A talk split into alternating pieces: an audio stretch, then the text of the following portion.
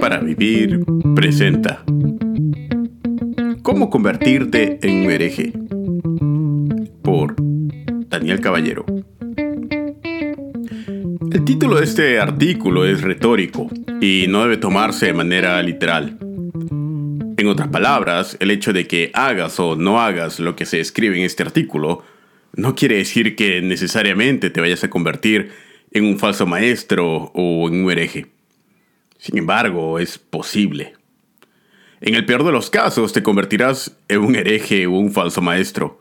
Y en el mejor de ellos serás un Frankenstein en tu teología. Un monstruo que solamente reproducirá a otros con una teología y práctica tan deficiente como la que tendrás. ¿Cuál es la diferencia entre un hereje y un falso maestro? Escrito un artículo más detallado sobre el tema que puede buscar en el blog de Siempre Reformanda con el título Soy un falso maestro. El término falso maestro es comprensivo y abarca también a un hereje. Sin embargo, aunque se usan de manera sinónima, no son lo mismo. Todo hereje es un falso maestro, pero no todo falso maestro es un hereje.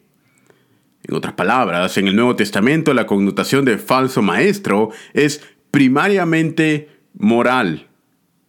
En otras palabras, una persona puede ser completamente ortodoxa en su doctrina, pero si vive un estilo de vida en inmoralidad sexual, causando divisiones en la iglesia, amor por el dinero, etc., tal persona es un falso maestro, a pesar de que tenga una doctrina ortodoxa.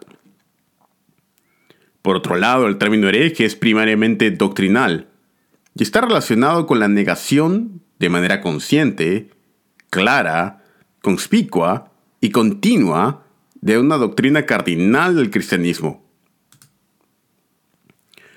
Las doctrinas cardinales del cristianismo son aquellas descritas en los credos apostólicos en los siglos I al V.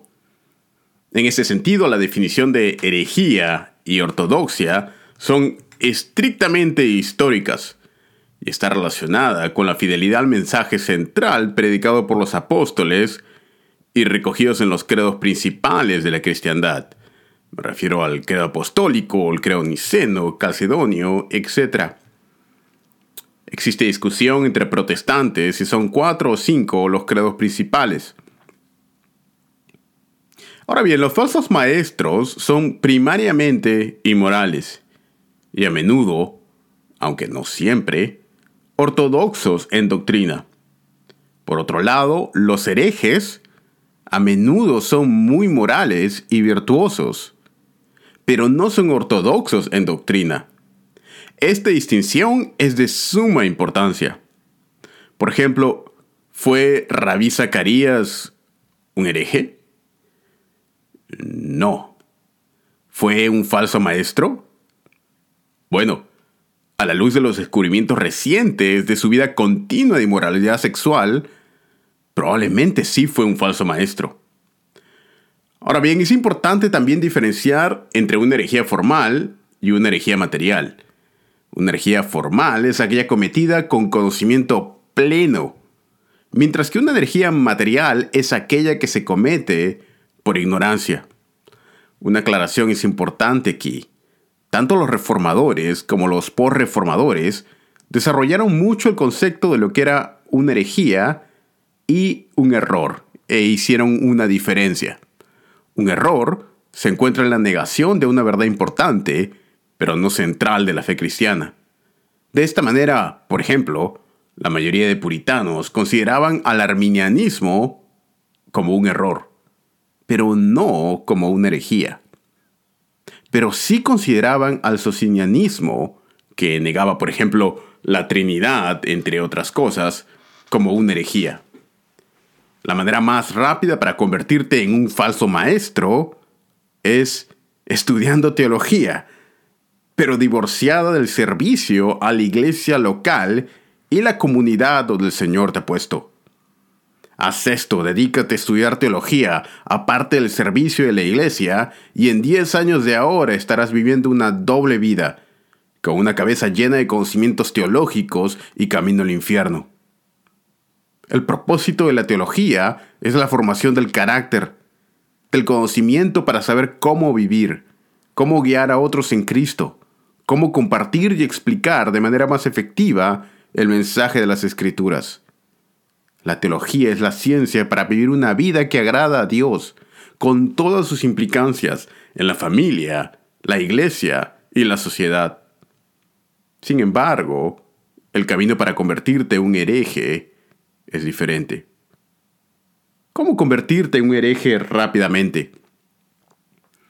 En casi todos los herejes a lo largo de la historia existe un patrón común. Se enfocaban en una doctrina a expensas de otra. Es decir, examinaban todo el cuerpo teológico a través de los lentes de una sola doctrina, que eventualmente tomaba primacía completa sobre las demás, desarrollando un sistema teológico basado en esta doctrina que lo llevaba a negar cualquier doctrina cardinal que estuviera en contra de su sistema teológico. Lo repito nuevamente, la mayoría de herejes a lo largo de la historia examinaban todo el cuerpo teológico a través de una sola doctrina, que eventualmente tomaba la primacía sobre las demás, desarrollando un sistema teológico basado en esta doctrina que les llevaba a negar cualquier doctrina cardinal que estuviera en contra de su sistema teológico particular. En lo que sigue daré algunos ejemplos de cómo podría esto llevarse a cabo en tu propia vida. Y lo repito, no quiere decir que si haces esto o no haces esto te vayas a convertir en un hereje.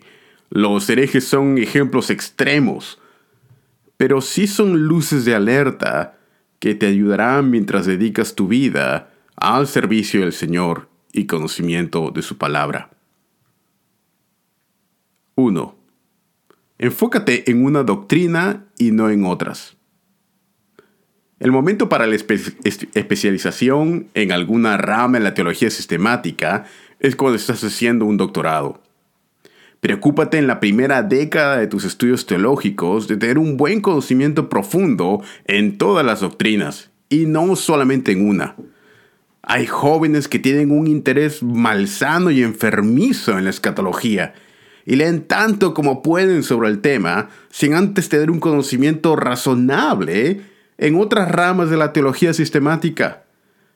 Esta es una receta para el desastre te recomiendo que escojas dos o tres teologías introductorias y léelas de tapa a tapa, especialmente si estás al inicio de tus estudios teológicos o de tu vida en el, en el cristianismo. Te recomiendo iniciar con la teología sistemática de Louis Berhoff. Es un buen punto de inicio. Luego puedes seguir con la dogmática de Wilhelmus A. Brackel, el servicio razonable del cristiano que fue escrita justamente con este propósito de ser una obra teológica introductoria pero comprensiva. Y luego puedes seguir con alguna otra de tu elección, como Wayne Gruden o Miller Erickson, etc. Una vez que tengas una buena base teológica, lee libros más avanzados sobre una doctrina en particular. Puedes ir más profundo a la escatología o la cristología, etc. No seas ingenuo aquí. Tener una buena base doctrinal demorará algunos años. Segundo, camino más rápido para ser un hereje es estudia el particular en lugar del general. Un amigo me contó que en su seminario estaban llevando un curso de 12, de 12 semanas llamados, llamado Credos y Confesiones de Fe Histórica. ¡Qué excelente! fue mi respuesta. Y le pregunté, ¿ya han estudiado el credo niceno, el credo apostólico, etcétera?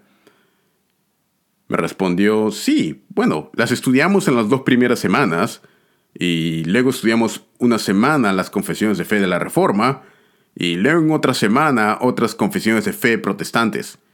En las siguientes ocho semanas del curso las pasamos estudiando la Confesión de Fe de Londres de 1689 Mm. No le dije nada más, pero creo que esto también es parte del problema. No me malentiendan, por favor. No hay duda de que la Confesión de Fe de Londres de 1689 es una confesión de fe muy importante. Pero su importancia es muy pequeña al lado de la importancia que han tenido, por ejemplo, el credo apostólico, el credo niceno o el credo calcedonio. Y esto se debe ver reflejado en el tiempo que le dedicamos a este estudio. El riesgo de pasar desmedidamente estudiando la confesión de fe de mi propia tradición, en lugar de aquellas que son los credos universales, es que inevitablemente me llevará a juzgar el cristianismo y la ortodoxia de alguien de acuerdo a su conformidad con la tradición que sostengo. En lugar de evaluar mi propia tradición teológica de acuerdo al estándar del cristianismo. En otras palabras, la inversión de los estándares inevitablemente me llevará al sectarianismo y dará una visión deficiente entre los que son doctrinas cardinales y aquellas que no son doctrinas cardinales. En otras palabras, debo comprender y evaluar la Confesión de Fe de Londres de 1689 o Westminster o cualquier otra a la luz de su fidelidad a los credos y no al revés. Tercero, la manera más rápida de convertirme en un hereje es enfocarme en la variación en lugar del estándar. Este es un punto importante. En cada casi doctrina hay puntos esenciales y puntos no esenciales. Hay puntos cardinales y variaciones o posturas dentro de la misma.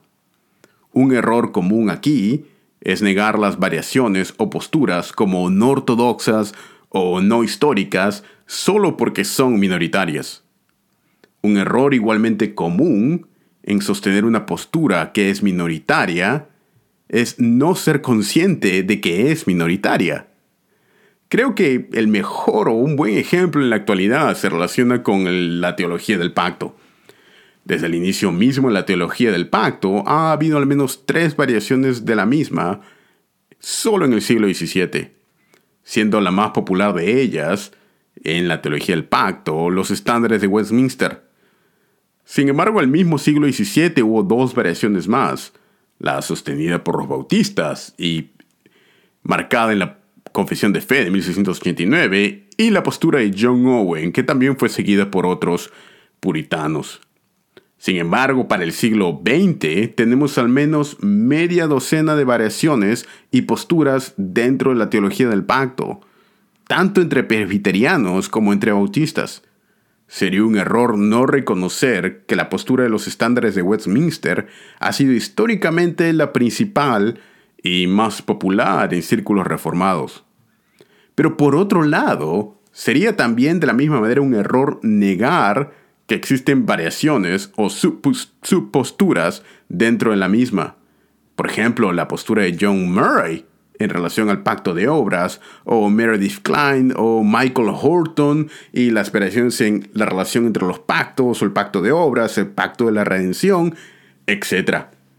Independientemente de la postura que se siga, o de la doctrina que se esté evaluando, el punto de inicio para comenzar todo estudio teológico es a través del estudio de la postura estándar o la más popular y luego recién pasar a estudiar las variaciones o la manera como es una postura minoritaria en relación con esta, a fin de poder ser consciente de la manera como encaja mi postura particular dentro de la tradición protestante más amplia. Cuarto, enfatizar un punto minoritario como la regla. Tomar la excepción como si fuera el todo. Me es difícil encontrar un ejemplo de un teólogo dispensacionalista antes del siglo XX. Quizás si tomamos a John Darby, podríamos mencionar a uno en el siglo XIX. En ese sentido, históricamente el dispensacionalismo es una postura minoritaria a lo largo de la historia de la Iglesia Evangélica Protestante cuando es comparada, por ejemplo, con la teología del pacto. Por lo cual mi recomendación es, si alguien sostiene el dispensacionalismo, es bueno que también esté informado de la postura mayoritaria en la iglesia es decir, la teología del pacto. Ahora bien, dejando de lado el dispensacionalismo, creo que hay un peligro en este aspecto en Latinoamérica, no en relación al dispensacionalismo, sino en relación a tomar la excepción como si fuera la regla o una postura minoritaria como si fuera sostenida por la mayoría de teólogos a lo largo de la historia. Y quiero dar dos ejemplos de esto. En primer lugar, quisiera mencionar el ejemplo del teonomismo.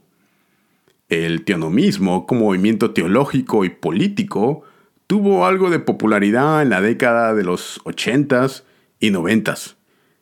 Sin embargo, en la actualidad es una postura reducidísima en círculos protestantes. No puedo pensar en más de cinco o seis teólogos teonomistas en la actualidad, y todos pertenecen a un grupo extremadamente reducido en los Estados Unidos.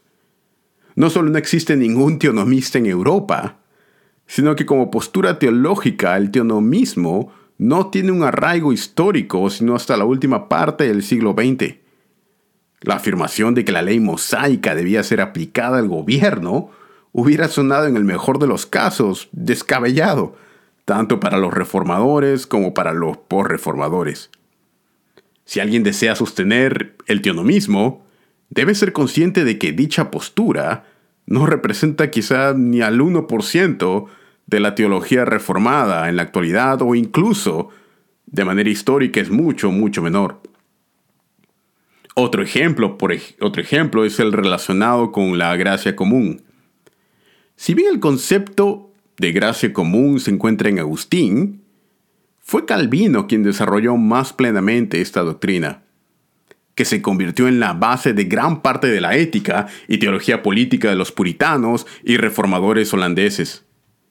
La doctrina de la gracia común ha sido sostenida de manera indiscutida a lo largo de la historia y por toda la tradición protestante hasta bien entrado el siglo XX.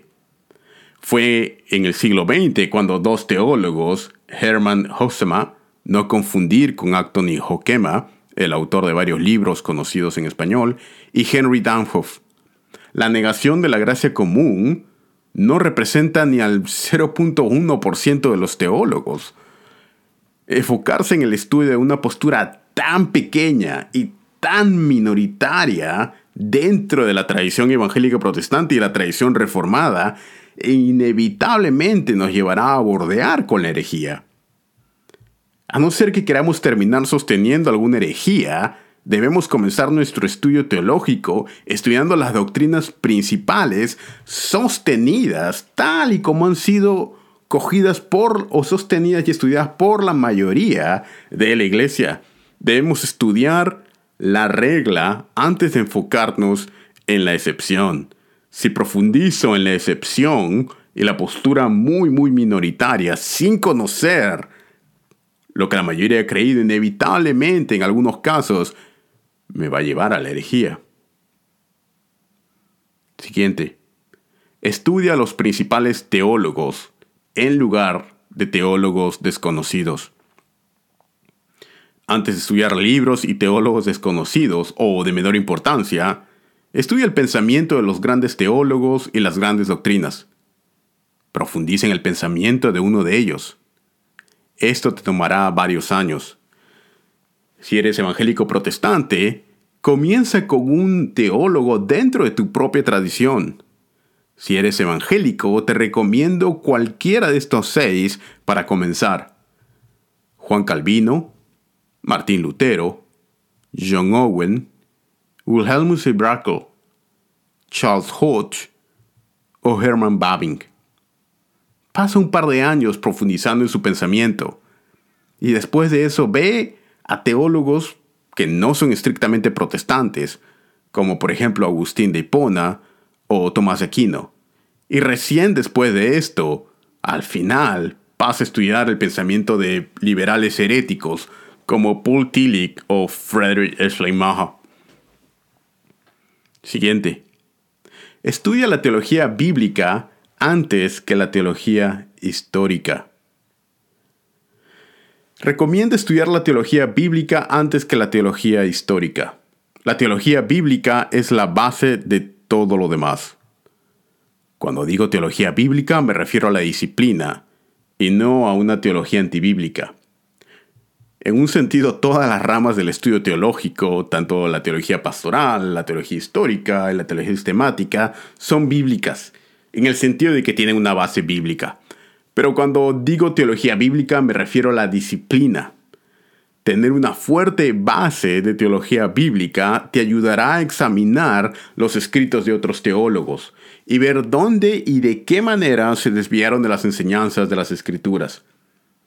Recuerda también que no hay hombre que tenga una teología al 100% correcta, y que tanto la teología bíblica como la teología sistemática son bíblicas y sistemáticas al mismo tiempo. La diferencia es en el énfasis de estudio y método de investigación.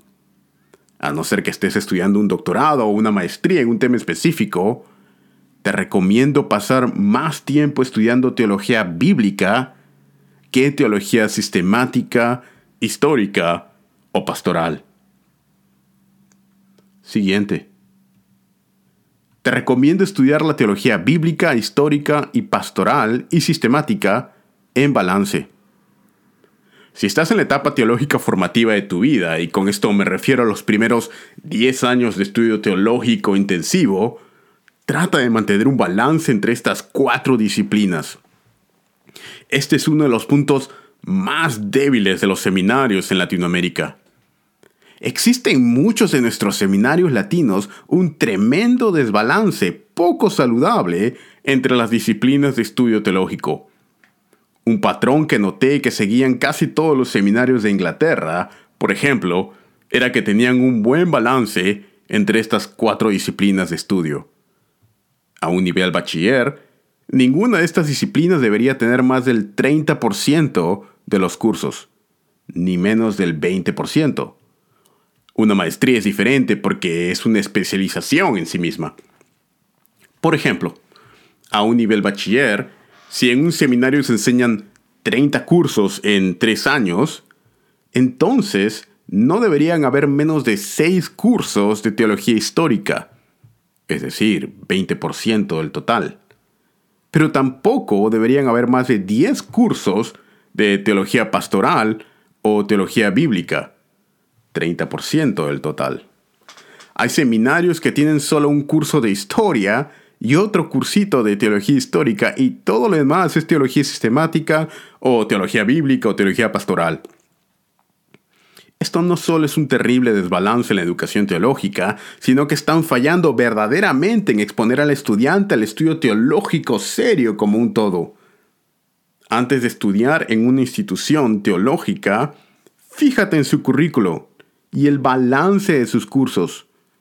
Un currículo desbalanceado inevitablemente proveerá una educación teológica deficiente a sus estudiantes. Siguiente. Te recomiendo que estudies la teología sana u ortodoxa antes de estudiar a los herejes. Esto debería ser obvio. Si estás en un seminario, es necesario que tenga un curso sobre teología herética, es decir, un curso donde se estudia la teología liberal y la teología bartiana.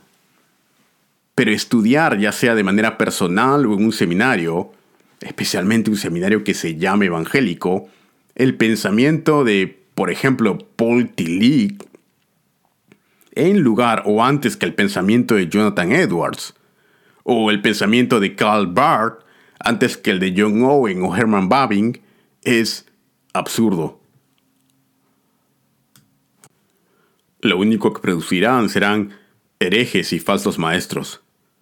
Recuerda que el infierno está lleno de académicos con grados en teología. ¿Por qué pasar tiempo estudiando los escritos de herejes cuando ni siquiera has estudiado los de sana doctrina? Seminarios que hacen esto, aunque se llamen evangélicos, demuestran por su currículo que son liberales progresistas. Hay muchas cosas de beneficio en los teólogos heréticos liberales, y hay aún cosas de más beneficio en teólogos contemporáneos católicos romanos como Karl Rahner o Hans Urban Balthasar. Pero es de mucho, mucho más valor estudiar y leer a Juan Calvino, John Owen o Jonathan Edwards que dichos autores. Si eres evangélico, estudia la teología protestante antes de estudiar la teología liberal o católica romana. Te recomiendo estudiar siempre la norma o estándar antes de ir a la excepción. No puedo enfatizar cuán importante es esto. A menos que tengamos claro cuál es la postura mayoritaria sobre un tema, no seremos capaces de examinar y tomar posturas independientes.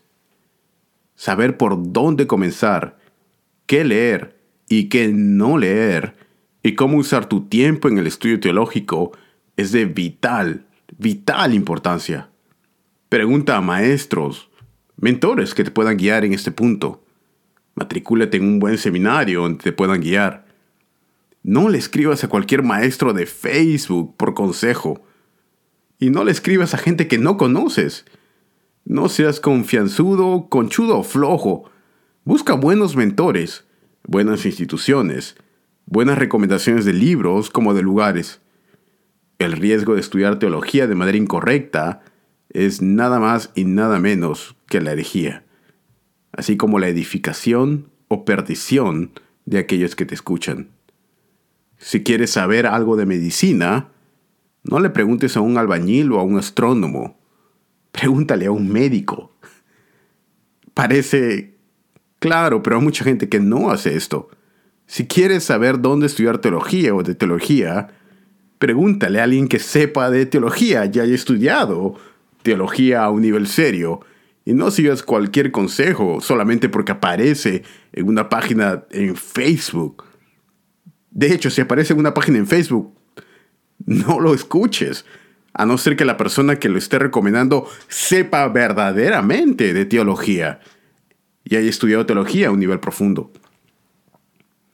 Por último, estudia siempre para la gloria de Dios y no la de los hombres. Dejé este punto al final por ser el más importante de todos. Estudia la teología que sea de beneficio a la iglesia antes que puramente personal. Estudia teniendo en cuenta lo que beneficiará a tu iglesia, a tu familia, aquello que te será de beneficio para el futuro. Pero sobre todo recuerda que el estudio teológico es un acto de doxología, es un acto de alabanza a Dios. Los demonios y el diablo mismo también saben de teología, pero la usan para difundir doctrinas demoníacas. El estudio teológico por sí mismo no te hará ningún bien, a menos que vaya acompañado de adoración y una profunda humildad como consecuencia del conocimiento de tu propia maldad, orgullo y depravación. Recuerda que una teología académica puede ser inútil. Recuerda que Karl Barth escribió una de las más grandes obras de teología desde un punto de vista académico, su Dogmática Eclesiástica, mientras vivía en adulterio y concubinato continuo. Barth es uno de los mejores ejemplos de un falso maestro por el aspecto moral y herejía por el aspecto doctrinal. Para los estándares académicos, produjo una obra magna, y en verdad lo es desde un punto de vista intelectual, pero dista mucho de ser una teología para la vida. Que el Señor nos ayude a estudiar para su gloria, una teología para toda la vida. Que el Señor los bendiga.